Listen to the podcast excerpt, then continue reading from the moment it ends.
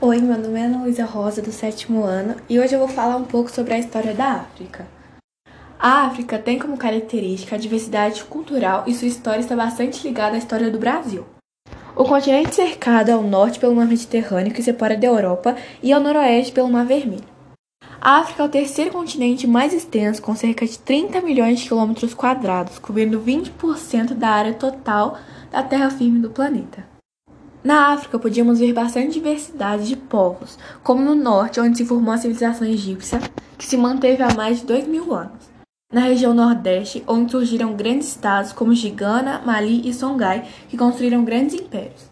E na África Central, que foi ocupada pelos povos bantos, que se estabeleciam na região por volta de 1500 a.C., entre outros. A região da África era composta pelo cristianismo, que é a religião que tem fé em Deus, e o islamismo, que é uma religião caracterizada pelo monoteísmo. Os povos africanos eram denominados de berberes bantu, que foram um dos primeiros grupos humanos a habitarem o continente africano.